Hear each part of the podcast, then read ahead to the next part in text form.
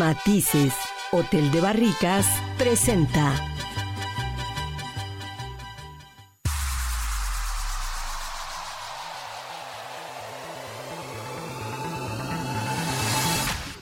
Tras las huellas del sabueso. Tras las huellas del sabueso. Mirando el mundo desde una óptica viajera. Llegó el momento de disfrutar con los sentidos. Tras las huellas del sagüeso con Mariana Navarro y Jorge Kirchner. Comenzamos.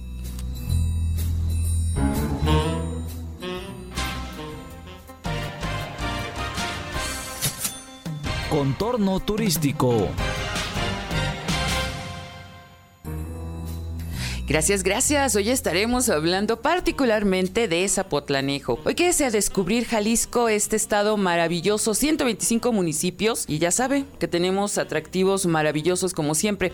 Le decía que estaremos hablando de Zapotlanejo, la cuna del vestir. Si usted quiere ponerse guapo, bello, es este lugar. Es un pueblo y la región centro del estado de Jalisco y su nombre significa lugar de zapotes. Según el conteo de población y vivienda, el municipio tiene, imagínese nada más, 55 5.825 habitantes y su extensión territorial es de 643 kilómetros cuadrados. La población se dedica principalmente al sector de servicios. El municipio es conocido por su arquitectura y por la escultura. Zapotlanejo se ubica a 35 kilómetros de Guadalajara, definitivamente en un cielo despejado, un atardecer hermoso que rodea edificaciones. Imagínese usted de amaneceres maravillosos. Hay grandes murales históricos y usted ahí puede admirar definitivamente la belleza de su centro histórico y caminar por las calles empedradas. Así es, Marianita, caminar por estas calles preciosas, empedradas y observar que cada uno de estos monumentos, sobre todo los arquitectónicos, es de diferente época y también tienen su propio estilo,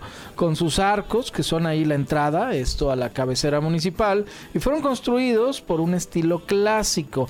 Este municipio textilero cuenta con más de 2.000 tiendas, esto es a lo largo de la calle Hidalgo, Guadalupe Victoria, Y la Macroplaza, que fue creada como un centro de exposiciones donde los fabricantes ahí exhiben diferentes tipos de prendas y es un lugar confortable, sobre todo para comprar en algunos de sus 108 locales.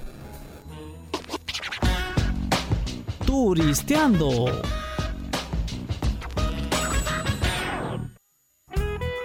Highline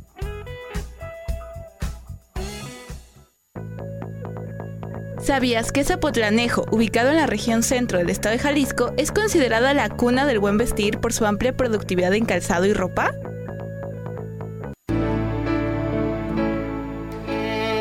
¿Qué tal? ¿Cómo se encuentran? Estamos todos listos, más que bienvenidos sea Muy listos. Más que listos. Eso ya nacimos listos, ¿no? Ya, ya, ya. siempre atentos, siempre listos. Así Arriba y adelante, dice. Arriba y adelante. Muchísimas gracias. Oiga, pues ya le decíamos en el teaser al inicio del programa que hoy estamos hablando de Zapotlanejo, que en Jalisco se conoce como la zona del vestir, en donde usted va a encontrar, en verdad, bueno, moda que pareciera ser ahora sí que de vanguardia. Sí. Y es un lugar, además, histórico Fíjese que Zapotlanejo es una palabra híbrida que es mitad náhuatl y mitad castellana. La palabra náhuatl, Zapotlán, es lugar donde abundan los zapotes. Mire. No los zapos grandotes, los zapotes. la comida. Sí, los y se conforma, sí, se conforma de los vocablos zapotl, que significa zapote, y tlán, que es un lugar de abundancia, por eso lo de lugar donde abundan los zapotes. Además tiene agregada la terminación española ejo, que anteriormente se llamó Zapotlán Zapotlán de los Tescuexex. Sus primeros pobladores eh, fueron y se establecieron en la comarca, eh, si hablamos un poquito de historia, allá por el siglo XIII, en, el, en 1218.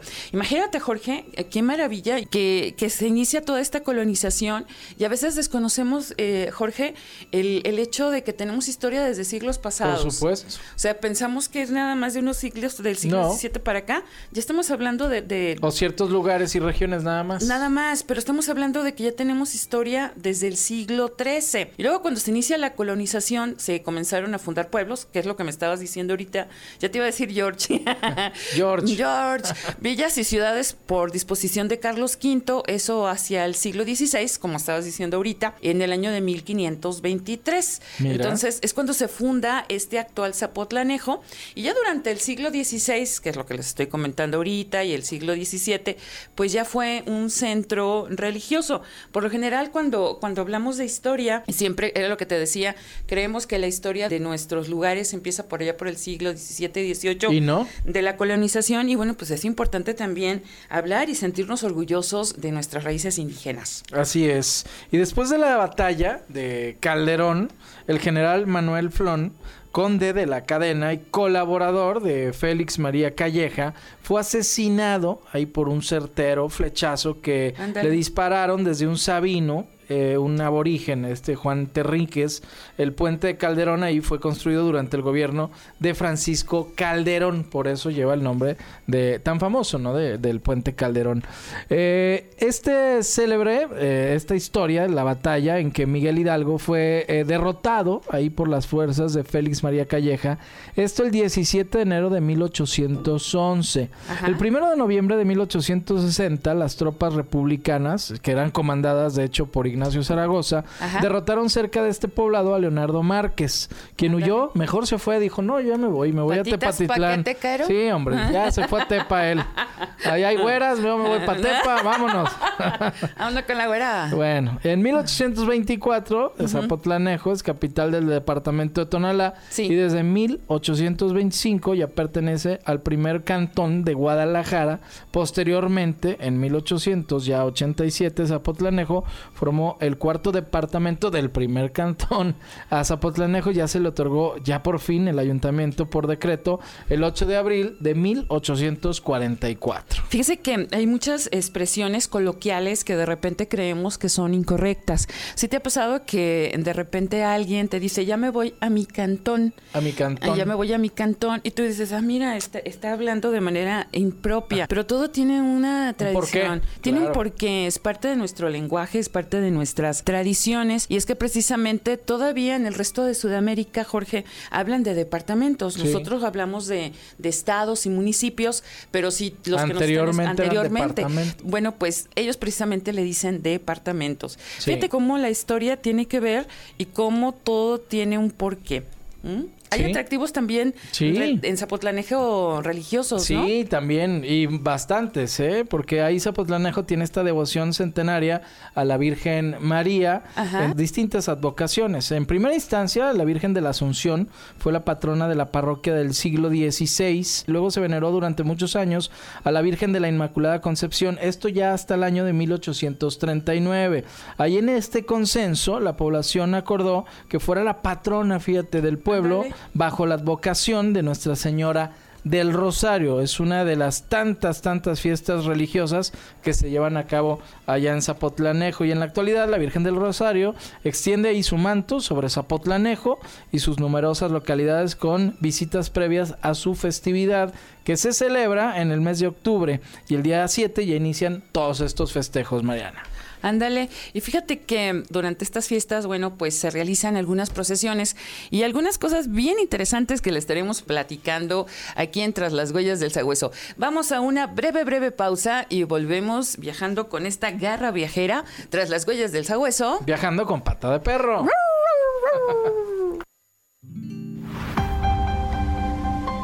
¿A dónde fueres?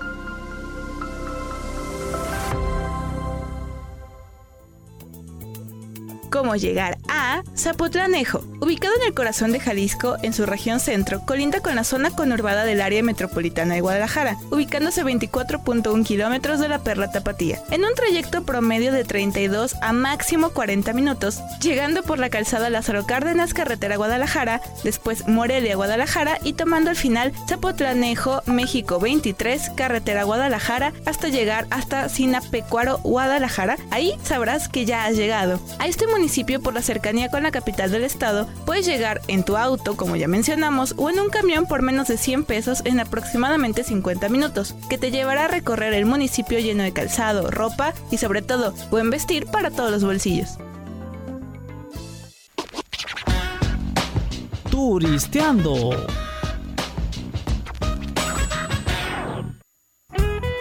Highline.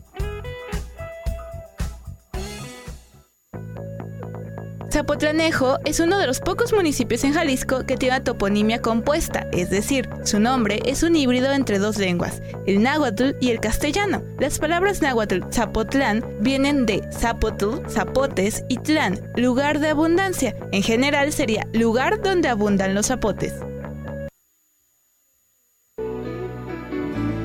Y seguimos con las procesiones, Marianita. Así es. Bueno, pues es- se realizan estas procesiones y estas fiestas hermosas, eucarísticas, con la numerosa participación de las comunidades del municipio, los barrios también, muchas organizaciones, gremios y sobre todo algo que es muy interesante y muy importante que siempre lo recalquemos, el papel maravilloso que hacen todas las familias y todas las comunidades. En la noche se realizan festividades, siempre las serenatas y los tradicionales castillos, los fuegos artificiales y bueno, es momento en que las familias precisamente que están ahí oriundas del lugar y las que van a visitar acuden al centro histórico a disfrutar de estas verbenas populares que no hay que dejar que se pierdan. También, bueno, pues tú que eres bien comelón. Yo sí. Pero, y, y no pueden faltar los antojitos No, mexicanos. qué rico la gastronomía. Ir a Zapotlanejo es un deleite. No, De sí. verdad, y luego ahí en las calles principales, bueno, a mí me ha tocado ir Ajá. ahí en la de Hidalgo, me paro unos taquitos ahí, diarios están llenos y muy sabrosos. Pero vamos platicando primero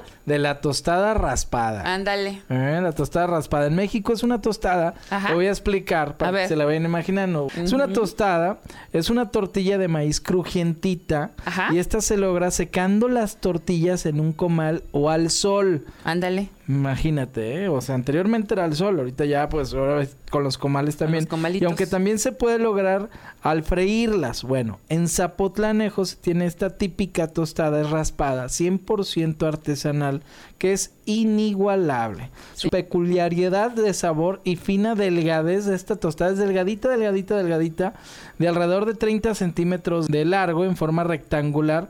Y ya le, usted le pone frijol, carne deshebrada, lechuga picadita, salsa de jitomate y para adentro. Buenísima, sabrosa. Es de lo más famoso eh, en cuanto a gastronomía. Por allá, Oye. esta tostada raspada. E Incluso hay quien las tostaditas raspadas eh, le pone nada más limoncito, le untas Sí. limón. No, También es muy hombre. sabrosa, sí. O chilito, O ¿eh? chilito nada más. Ajá, y parecen salsita. como totopitos, pero bien Exacto. tradicionales. Pero es delgadita, delgadita. ¿eh? Ajá. Y Se quiebra, se quiebra Sí. la boca. Sí, sí, sí, muy ¿Y qué más hay? El borreguito. Borreguito Dios. al pastor. Tenemos ¿Por borrego qué al pastor. comiendo animales? Bueno, tú que eres así Vegetariana. vegetariana. no es mi culpa. ¿Qué- Bueno. ¿Qué, culpa tenemos los demás mortales? Bueno, se corta el Ay, no. borreguito en piezas. Ajá. Se marina con la naranja, pimienta, ¿Sí? salecita. Después lo, usted le pone unas, unas varas así de manzanilla Sí. y luego ya lo pone así a la lumbre, Ay, que pobre esté. Bien encendida, ¿no? Y luego ya tendrá que estar durante unas cuatro horas, que es el tiempo que se toma el borrego para cocinarse. Pero es muy importante. Es que es dura, se ¿verdad? encaja en las varillas, se encaja Es dura la carne. en la tierra, ajá. Muchos ponen así al centro Sí. eh, eh, el fuego, ¿no? Así como si fuera una fogata, vaya, y alrededor. Entonces, la, la inclinas un poquito, el borreguito, y lo vas inclinando, y luego le vas dando la vueltita, y así hasta que quede bien cocido. Y mi favorito es la espaldilla. Ay, no, ya no me hagas Es que sufrir. yo he cocido, he Ya, sí, ya vi, ya vi que sí lo cocinas. Me he ido al rancho con mis ¿También? amigos a cocinar borrego y... Y que también es haces birria. No, bueno, eso sí me falta aprender. Pero, pero ¿No? birria también tenemos ¿También ahí en... Sí, por supuesto. La birria es de la gastronomía jalisciense y un plato es a base de carne. Sí. De, es borrego chivo y algunos lo usan ya de otro tipo de... También de carne, ¿no? De, de vaca y demás. Bueno, se prepara en salsa de muchas especies y chiles que son cocinados al horno. Bueno, la carne se sirve en un plato hondo. Esto es lo importante, por eso es la birria. A los que no la conocen o que nos sigan a través de nuestras redes sociales. eh, y, también en diferentes espacios. Esta se pone en un plato hondo, ahí bañada con una salsa.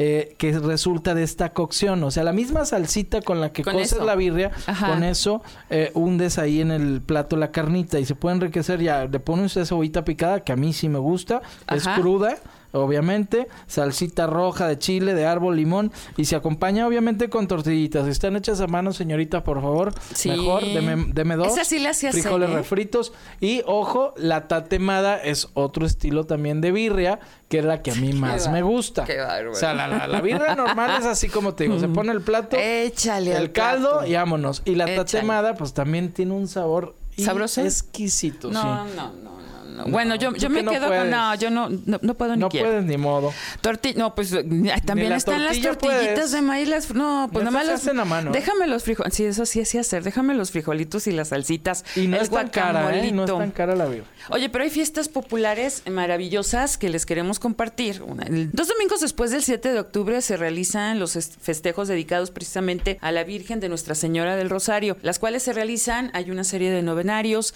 hay música, hay danzas, hay repiques, hay cohetes, hay eventos deportivos muy interesantes, las carreras de caballo que son imperdibles. Debería ver qué tipo de caballos. Ya iba a decir la marca de, de un coñac.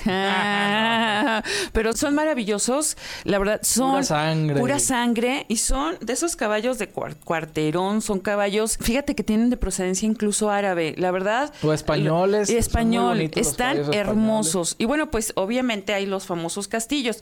Y luego algo que también es muy tradicional y una de las grandes fiestas que hay ahí, usted va a encontrar el Día de Muertos, que es un evento ya muy tradicional en Zapotlanejo y comenzó a partir de que se dieron cuenta que la celebración estadounidense, pues el famoso Halloween, Sí. estaba tomando eh, mucha fuerza entre los pobladores del municipio metropolitano. ¿Qué pasó? Bueno, pues de repente eh, la Secretaría de Cultura, la Secretaría de Turismo dijeron, vamos a hacer algo porque definitivamente tenemos muchas tradiciones. Es un lugar donde se viste de cempasúchil y de Sí, crisantemos. se pone bonito. Y todo con la intención de conmemorar una de las tradiciones más ancestrales, típicas y místicas de la cultura mexicana.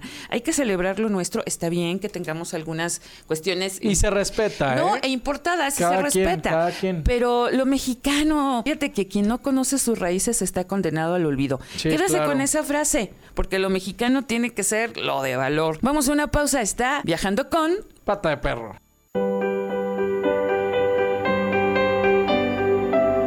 Rinconcillos.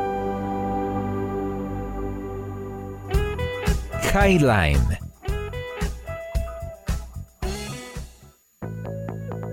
¿Sabías que el gentilicio para los habitantes de Zapotlanejo es Tecuexes? Por sus primeros habitantes en 1218 que llevaban ese nombre.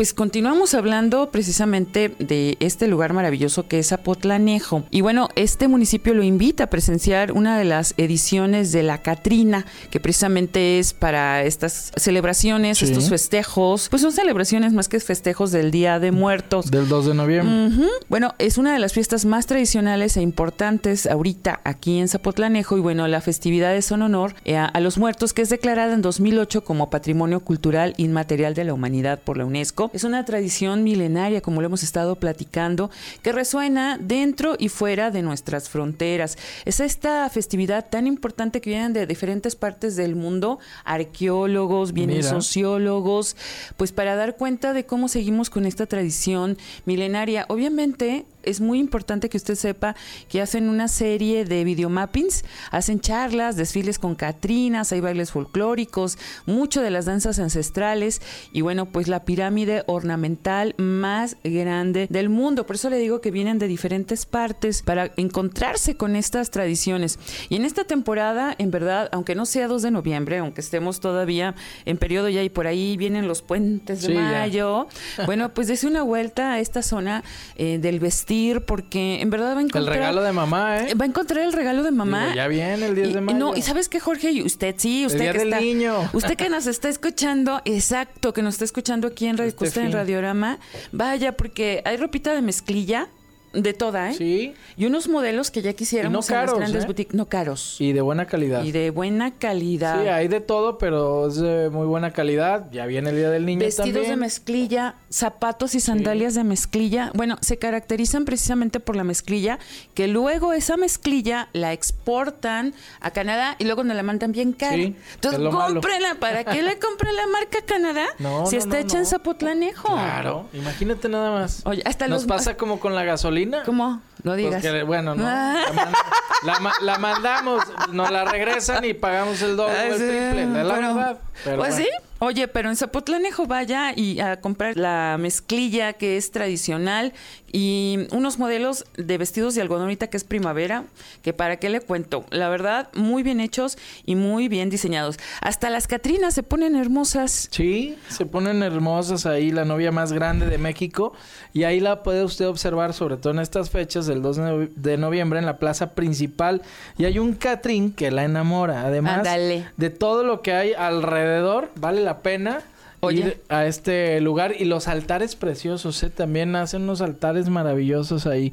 Hay baile folclórico, danzas, teatro. Bueno, hay de todo, ¿eh? Oye, Mande. quiero que digas la leyenda, Ah, la porque leyenda. hay una leyenda del puente del diablo. Narraciones en su tinta. La leyenda cuenta que existía un hombre muy enamorado de una mujer que vivía del otro lado del puente, del lado de Zapotlanejo.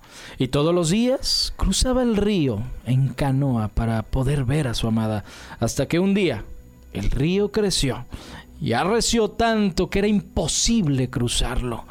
Así, este hombre en su desesperación gritó que le vendería su alma al diablo con tal de poder verla de nuevo. Y así, el mismo diablo se le presentó, aceptando su oferta con la condición de que el diablo terminaría el puente en una noche antes de que cantara el primer gallo. Así, él podría ir con su mujer y después entregar su alma. Pero el diablo no contaba con que el joven lo estaba vigilando y ya para amanecer, faltando para colocar la última piedra, el joven la robó para evitar así que el diablo completara su labor. Al darse cuenta de la treta de este tramo, el joven lo maldijo a este puente advirtiendo que siempre ocurrirían muertes alrededor de él y que jamás sería completado.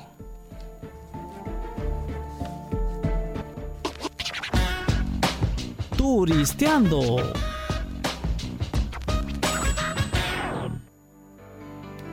Qué miedo, ¿eh? Sí, qué miedo. Y vaya que han ocurrido de repente muchas ahí cosas. cosas. Hay que circular con precaución, Con eso sí, precaución. No vaya a ser que en ese puente. algo, algo pase. Oiga, pero también hay recursos naturales maravillosos.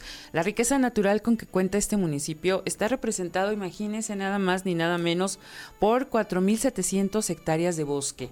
Siempre le he comentado que en estos sitios donde no hay tanta contaminación, Usted puede ir a hacer paseos con la familia, pero Mira, también ir a gusto. admirar el bosque estrellado y la verdad el sol, la naturaleza, el aire, bueno, hay muchas especies eh, como el encino, como el pino, como el modroño principalmente y hay recursos minerales también como el mármol, la cantera, la grava, la arenilla y la arcilla y ahorita que decías de la leyenda hay muchas piedras que son utilizadas precisamente para la construcción Claro. y bueno de los animalitos que usted puede encontrar, esta fauna eh, está formada por los conejos, por las liebres, que son muy típicas de esta región, el venado, las ardillas y alguno que otro reptil, otras especies menores. Y bueno, pues también de lo que se caracteriza este lugar es el clima, que es semiseco en invierno y en primavera.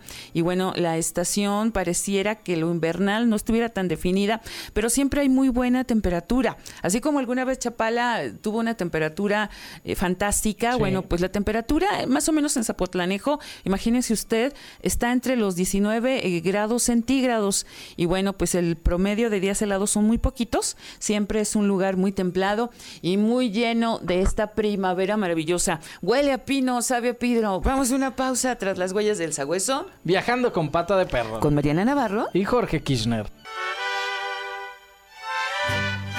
Jalisco para todos.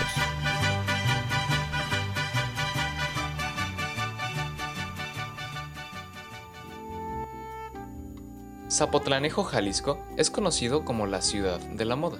No te puedes perder todo lo que nuestros comerciantes y fabricantes tienen para ofrecerte. Entre sus grandes habilidades destaca sus deshilados, blusas, manteles y rebozos, trajes típicos como el traje de charro y el vestido de china poblana. La zona comercial de este municipio cuenta con más de 1100 tiendas distribuidas en la macroplaza centro comercial, las calles Guadalupe Victoria e Hidalgo, donde encontrarás ropa, calzado y accesorios. Por su parte, la cantera es otra de sus grandes artesanías a vender. Existen diversos colores y variedad de trabajos que son tan reconocidos que se distribuyen en toda la República Mexicana, teniendo mayor presencia en los estados de Baja California, Sonora y Coahuila. Asimismo, gracias al gran trabajo y excelente calidad que se produce en Zapotlanejo, ha tenido alcances internacionales y se exporta principalmente a Estados Unidos, Panamá y Costa Rica. Zapotlanejo te espera para ofrecerte lo mejor en calidad, variedad y precio, ya que podrás encontrar tendencias y moda para mujer, hombre, niños y jóvenes.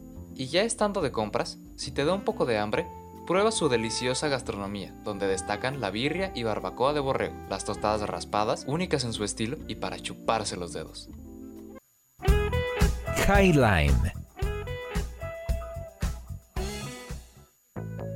Zapotlanejo toma su nombre por los zapotes, una fruta tropical consumida en México y América Central. Según la variedad de su pulpa, puede ser amarilla, blanca, negra o rojiza, y el fruto puede ser redondo, ovoide o elíptico. A menudo termina en una punta. Las variedades de zapote que se cultivan en México son solo el amarillo, negro, el chico zapote e incluso uno que no esperabas, el mamey. Pues sí, que es un tipo de zapote. De pata en pata. El mamey que dice que es un tipo de zapote. Sí, ¿Ah? dice. ¿Será? También hay artesanías en este municipio, los deshilados. No sé si has Mira. visto tú para tu esposa los deshilados o para tus hijas eh, o la familia, usted que está al otro lado del micrófono. Hay blusas, hay manteles, hay rebozos, hay ropa en general, porque habíamos dicho nada más de la mezclilla, es cierto, nos Pero faltaba no, hay todos más estos- variedad. Sí, no, y la ropa que, que tiene unos deshilados espectaculares. Además, eh, hay manifestaciones artísticas y decorativas, como bien me estabas diciendo fuera del aire, Jorge, como las fuentes, como las estatuas, en fin, y la cantera que existen en diversos colores y variedad Sí. de trabajos. Estos eh, tipos de cantera se distribuye precisamente en toda la República Mexicana. y hay presencia de esto que ellos elaboran en los estados de Baja California, en Sonora, en Coahuila, hasta allá va, se va el trabajo Sí, de hasta Jalisco. allá. Y bueno, también gracias a este trabajo y excelente calidad que se produce en Zapotlanijo, bueno, pues se han tenido alcances internacionales. Sobre todo, ¿sabe dónde? Usted que nos está escuchando al otro lado del micrófono, Jorge, eh, estamos haciendo exportaciones de la cantera rosa, turún, Mira. turún, como la cantera rosa, a Estados Unidos, a Panamá y Costa Rica. Mira nada más. ¿Y que les tal? encanta, ¿eh? ¿Qué tal los trajes típicos? Los trajes típicos, bueno, el traje del charro, el vestido de la china poblana, también tan tradicional. No nos vayamos hasta Puebla, ¿eh? porque allá también, hace lo de la china poblana. Pero sí, allá también hay estos trajes típicos, eh, muy bonitos, que usted puede adquirir más baratos. Eh, de hecho, hay gente que los confecciona muy bien por allá en Zapotlanejo, que son los que saben cómo hacer los trajes típicos, ¿no? De, de charro, muy bonitos. Típicos y típico. Sí.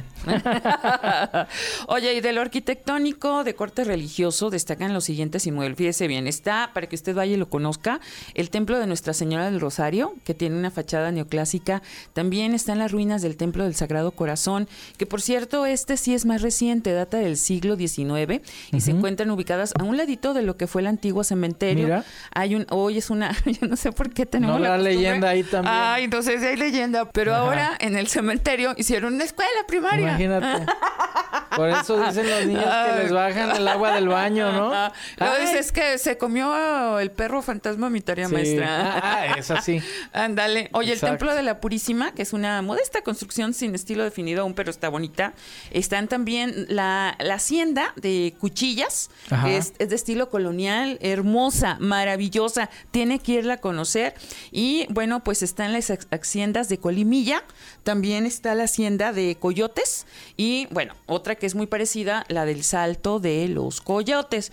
Pero también hay puentes, no nomás el del Diablo. Sí, no, el ¿Cuál puente? Calderón. Ándale. Este es uno de mis favoritos. ¿Por qué? Porque es un monumento de los más emblemáticos e importante en la historia de Jalisco y esto durante la Guerra de Independencia, como lo platicamos por ahí en la leyenda. Destaca su gran belleza arquitectónica construida en el siglo XVII. El puente tiene una extensión de 60 metros de largo por 7.15 metros de ancho. Esto sin incluir el antepecho o la barandilla de protección Ajá. que está formada por grandes bloques de cantera labrada y ahí estos enlazados unos a otros de una manera muy peculiar. Bueno, su arco central es de 7 metros con 15 centímetros y de altura de 7.75 de ancho.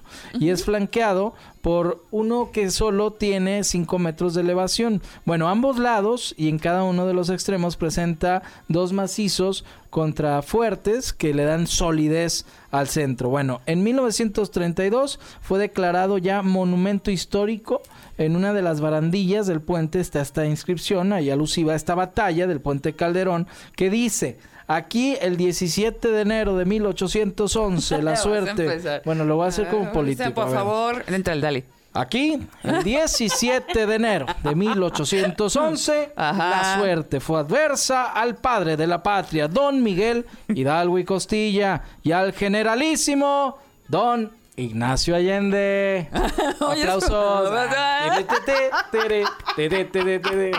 No, bueno, bueno. déjame decirle, hoy es un qué bárbaro. Hoy es un parque donde se combina la cultura así como actividades recreativas. Eh, también hay mucho ecoturismo para que usted vaya. Puede lanzarse desde la tirolesa, pasar por un puente colgante, puede visitar también las ruinas que hay allá en Zapotlanejo y bueno, también los grandes miradores. Usted va a admirar los atardeceres, los amaneceres que nos regala precisamente Zapotitlán. No deje de bañarse en las aguas frescas del río, en verdad gozar de la cascada, así como los geysers artificiales o geysers que, que arrojan agüita calientita y vapor. Y bueno, estos parques que están en este lugar espectacular, él cuenta con una ruta para lo que es el ciclismo y atletismo. Como lo hemos dicho mucho, buscamos en este programa que se una a la familia. Claro. Vaya, vaya, esta área infantil. Ahorita que va a haber puente es el pretexto perfecto. Hay grandes áreas verdes, porque muchos de ustedes no saben que hay esta cascada espectacular, que hay estos geysers y andan buscando a dónde voy. Bueno, pues vaya a- Por aquí a supuesto. Zapotlanejo. ¿Cómo cuánto hacemos de aquí de Guadalajara? Yo ¿Qué se creo hace? que 50 minutos. 50 máximo, minutos, ¿eh? ¿no? Por Sí, carretera. 45, más depende, o menos. eh, depende del tráfico, oiga usted, ¿eh? Porque también si se va a la hora pico, No, bueno. ya valió. No, tiene que irse con anticipación.